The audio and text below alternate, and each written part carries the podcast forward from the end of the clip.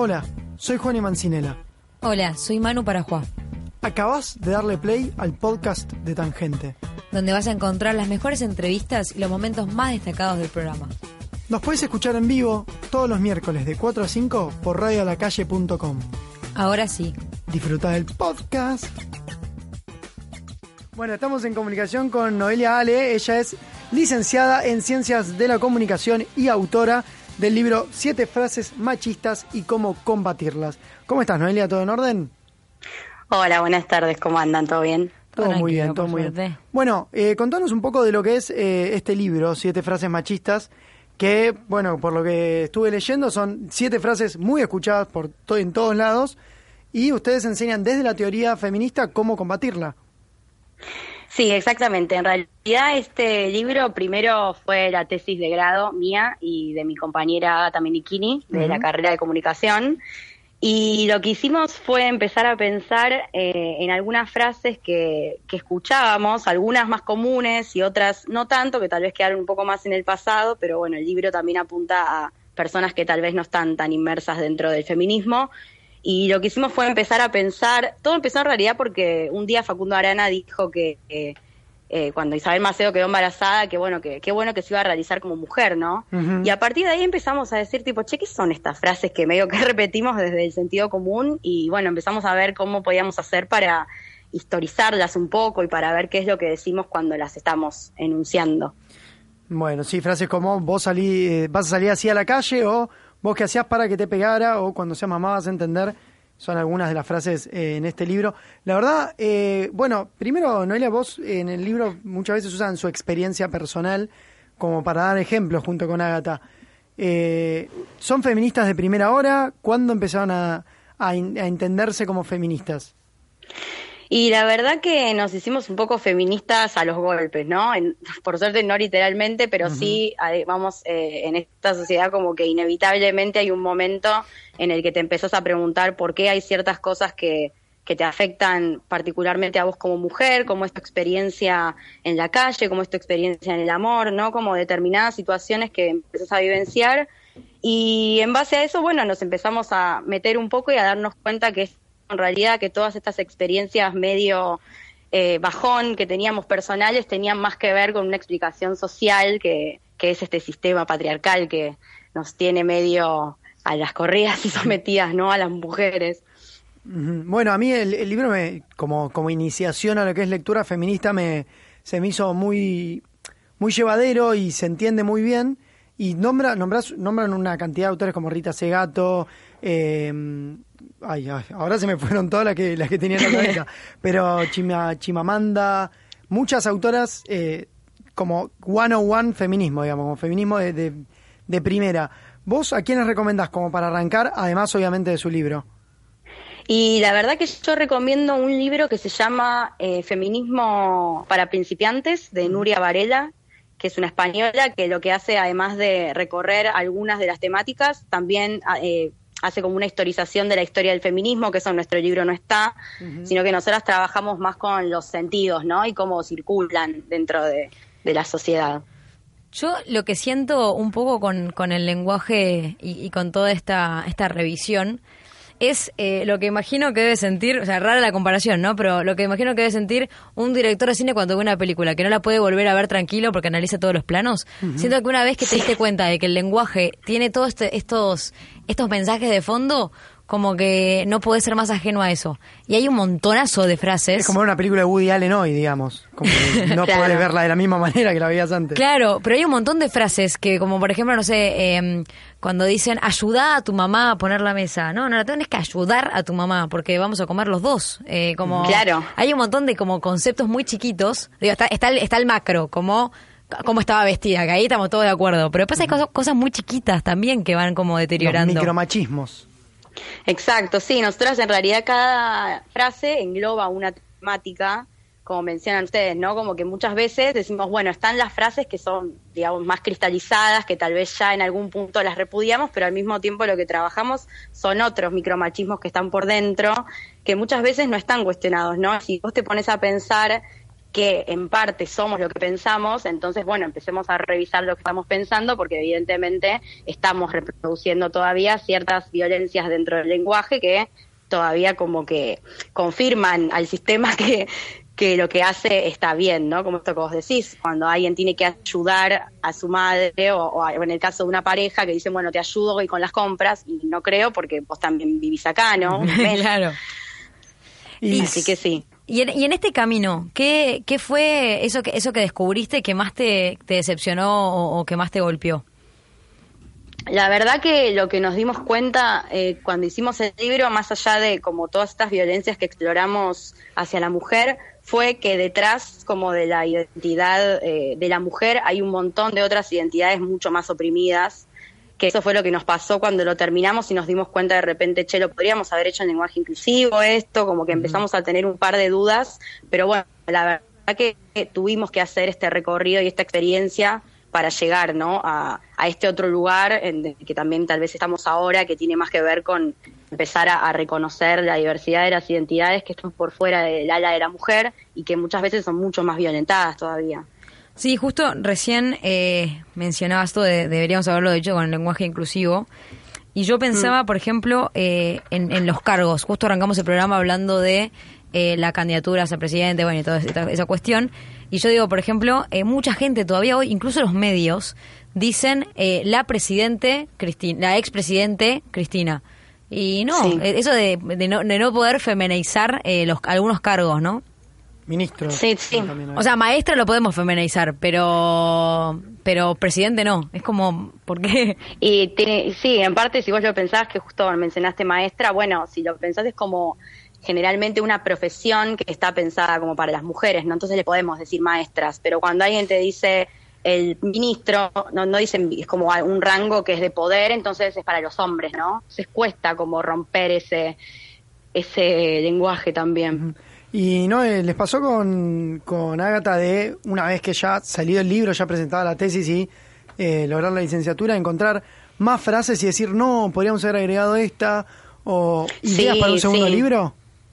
Sí, tuvimos que dejar, de hecho, algunas frases originalmente eran 10, pero nuestra tutora nos dijo como, bueno, chicas, corten, porque se, tienen que recibir. Nos emocionamos. no, y además es un tema que es un tema que no, no, no, no puedes acabar nunca. No, aparte no tienen fin las frases, pero sí, por ejemplo, esto del qué te pasa te vino, queríamos trabajar el tema de la menstruación como un tabú también. Oh, eso era buenísimo. Eh, sí, pero bueno, son tantas que no podíamos, pero bueno, se puede hacer un segundo volumen con suerte. Obvio, y al final, que, más para, más para, los, para, los, termos por ahí, eh, termos incluyéndome, que a veces tiramos esa frase porque las tenemos en el inconsciente y no te das cuenta y decís, pero ¿qué, qué te pasa? ¿Te vino? Y decís, no, no podés decir eso. Y ustedes con el marco teórico, la verdad que se explica y se entiende muy bien. Sí, sí, la idea siempre es como mechar estas pequeñas experiencias de mujeres que, bueno, algunas nuestras, son de amigas, etcétera, y después empezar como a traer a las grandes autoras que tienen mucho para decir sobre eso y empezar a trabajar como desde la experiencia, ¿no? Lo que, lo que pasa. ¿Y cuál fue el criterio que usaron para la selección entonces? Y el criterio era que tratamos de englobar en estas siete frases grandes temáticas. No sé, tenemos, por ejemplo, en Vas a salir hacia la calle, el tema de la cultura de la violación, el que eh, vos qué hacías para que te pegara violencia de género. Eh, después tenemos, eh, por ejemplo, comportarte como una señorita que tiene más que ver con la crianza de las mujeres. O sea, como que tratamos de pensar grandes temáticas, por eso, bueno, en el caso de la menstruación nos quedó un poco más afuera, pero bueno, hay tantas que es inevitable. ¿Y cuáles terminaron eligiendo, así como algunas y que puedas contar? Sí, bueno, después tenemos, además de estas que te acabo de mencionar, está Me Depilo porque me gusta, que esa tal vez es una de las que a mí más me copa porque la dicen las mujeres.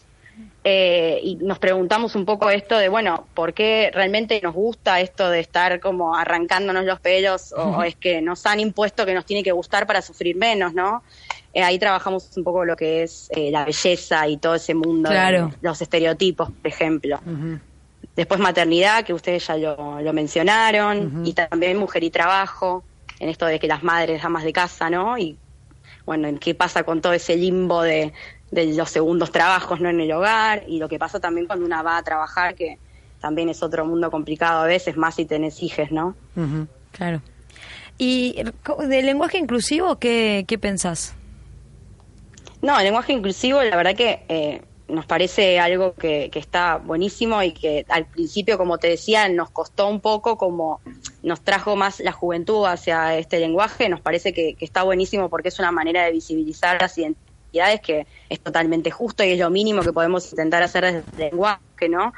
Eh, pero al mismo tiempo, bueno, reconozco que en un principio nos costó como hacer este camino y tal vez con el libro lo que pudimos hacer fue llegar hasta ahí. Y ahora nos es mucho más fácil y de hecho tratamos de usarlo eh, siempre que, podemos para no estar excluyendo. Claro, también lo que pasa con el lenguaje inclusivo en algún punto es, es, parecido a lo de la depilación. Esto de eh, yo estoy tan acostumbrada a depilarme que en algún punto, bueno, digo que es porque me gusta. Y hay gente que yo siento que está en contra del lenguaje inclusivo, pero porque nació con el otro. En cambio, por ejemplo, el lenguaje inglés tiene hmm. mucho es, es, muchísimo más inclusivo y nadie está en contra de eso pero porque hay un tema claro hay un tema de tradición pero porque el lenguaje es reflejo de la sociedad. Una cosa es que nazca pero podemos podemos cambiar podemos crecer. Sí no tal cual. Es que en realidad es es un camino y es algo que no va a ser como tan brusco, no es que de repente un hombre de 70 años va a venir y va a empezar a hablar el lenguaje inclusivo, tiene que haber como todo un camino eh, de construcción y por eso también nuestro libro en ese sentido es medio básico, digamos, medio de ingreso a todo este mundo como para empezar a entender, digamos, ciertas problemáticas, ciertas cosas que están muy naturalizadas, que tal vez sí, después de haber hecho un mínimo recorrido, uno se puede empezar a plantear eh, en estos cambios, ¿no? Porque, bueno, estas identidades existen, están y conviven con nosotros y no podemos, tal vez cuando hablamos y nos enunciamos, eh, negarles, ¿no? Claro. ¿Y cómo fue la repercusión del libro? Digo, diciendo esto como que es una buena puerta de entrada recibieron comentarios porque al, digo al mismo tiempo dijiste es una tesis de grado que se transformó en un libro muy muy vendible en el sentido de que es muy una muy buena puerta de entrada para todo este mundo del feminismo que está ya se estableció. Eh, ¿Tuvieron repercusión de gente que nunca hubieran pensado? Sí, sí, la verdad que, que el libro está yendo bien. Esto que estamos ahora es la tercera edición, así que venimos bastante bien y además como, bueno, ya en sí misma la tesina era un ensayo, entonces siempre estuvo planteada desde este lenguaje más coloquial porque no era la idea hacer un trabajo académico que quede encerrado en la facultad, sino como salir a la calle con el material. Y la verdad que tuvimos buena repercusión en gente mayor, tal vez algunas señoras de entre los, no sé, 50 y más que han leído y que les ha gustado, o no sé, por ejemplo, madres del colegio de mi hermana que han trabajado el libro en conjunto con las hijas lo han leído juntas, entonces la verdad que eso estuvo bueno, nos sorprendió bastante porque tal vez nosotras al ser un poco más jóvenes pensábamos que el libro digamos, era una obviedad para las personas de nuestra edad y tal vez eh, lo que estamos viendo es que está funcionando en otra generación, lo cual está bueno. Lo que tiene el argentino, así como, como idiosincrasia de la sociedad, es que va a los extremos, ¿no? Ahora, con todo este, este replanteo, hay muchos que dicen, che, pero es un chiste, un sentido, un poquito de sentido de humor, o, ay, dale, ahora no, se puede hacer. Eh, hemos hablado bastante con humoristas que, que, que, cuestionan esa frase de ahora no se puede hacer humor con nada, como, como si fuese una, una salida fácil, ¿no?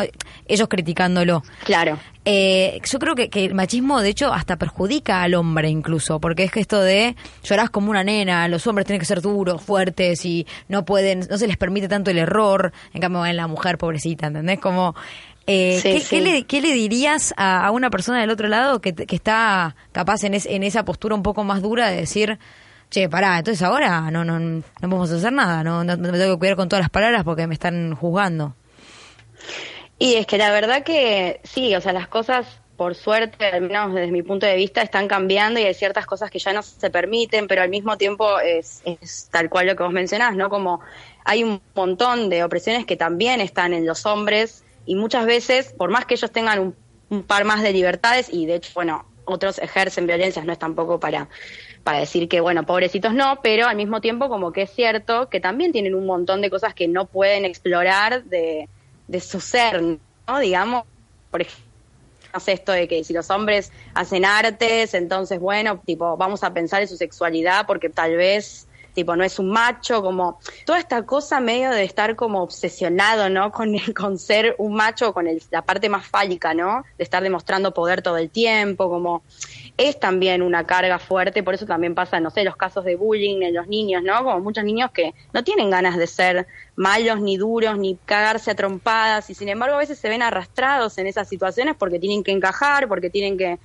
eh, demostrar que, que pueden ser tipo amigos de otros grupos, ¿no? Como estas cosas que también son medio problemáticas. Sí, sobre eso que decís de, la sexualidad, yo lo pienso y digo, por ejemplo, a los hombres eh, se, se los juzga un montón cuando, cuando alguno, no sé, eh, decide o, blanquea eh, su homosexualidad, su bisexualidad o lo que sea. De hecho, la bisexualidad en el hombre es más rara, es como blanco o negro. En cambio, en la mujer hasta se, se, sexualiza eh, la bisexualidad, como diciendo, eh, pensada para el hombre, no sé, dos mujeres, ah, como, como se, lo, se lo ve desde el lado de cómo al hombre le puede generar placer. Y no, pará, pará. Son dos, dos personas que también se quieren, como por afuera del hombre.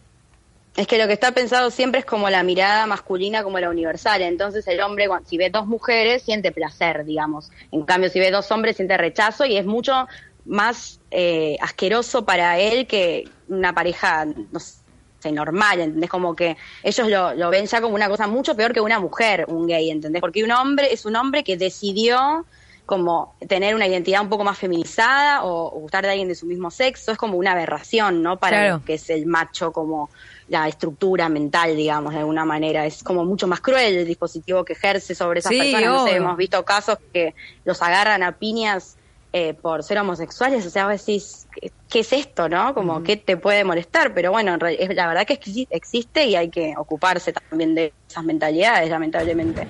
Bueno, y Noelia, ¿dónde podemos encontrar el libro para los que lo querramos comprar?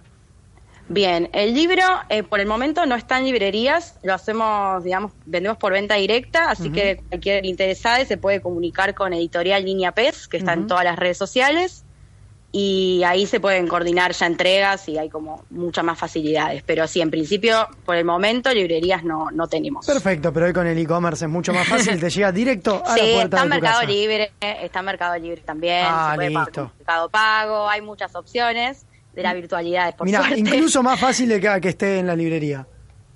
Sí, no, no, es, también fácil después acceder una vez que pasas el umbral del internet, pero, pero sí, Niña PC Ediciones, con gusto les recibimos. Dale, muchísimas gracias por la nota, ¿no? Un abrazo. No, a ustedes, ¿eh? Un abrazo.